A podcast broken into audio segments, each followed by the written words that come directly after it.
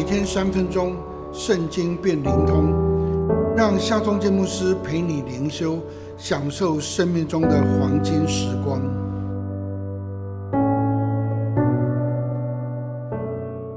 四世纪二十章四十八节，以色列人又转到便雅悯地，将各城的人和牲畜，并一切所遇见的，都用刀杀尽。又放火烧了一切诚意，这真是一场惨绝人寰、悲伤哀泣、无法解决问题的战争。战争的起因是一位利未人的小妾被凌虐致死。这位利未人将小妾的尸体分解了十二大块，分送给十二支派，以控诉惨绝人寰的罪行。而引起公愤之战。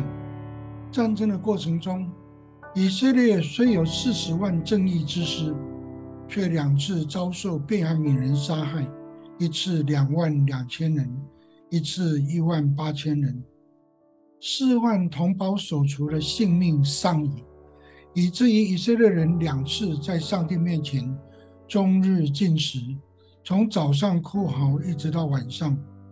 这真是悲伤哀泣的战争。以战争的结果来说呢，以色列人战胜了便雅悯人，几乎灭尽了便雅悯人，只剩躲藏起来的六百个人。以色列人甚至循战争凯旋的惯例，将便雅悯各城的人和牲畜，并且所遇见的，全部用刀杀尽，又用火烧了一切的城邑。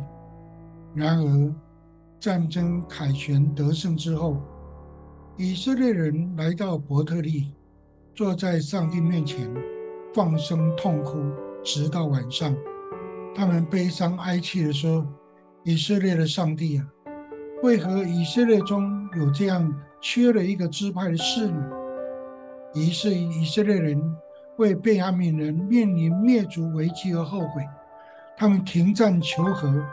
用诡诈残暴的方法为便雅悯人找寻妻子，以延续他们支派的后代，这岂不也是任意而行的表现吗？试图用自己的妙计，想要为上帝解决他的问题，这一直是以色列人的反应的模式。这种无效的妙计，只会使问题变得更复杂、更难解。当我们面对困难的时候，单单寻求上帝，单单依靠上帝，这才是唯一解决的方法。让我们来祷告，全能的上帝，愿你赐下信心、勇气，让我们面对困难。若你许可困难来到，求你让我单单寻求你，单单依靠你，奉靠耶稣的名祷告，阿门。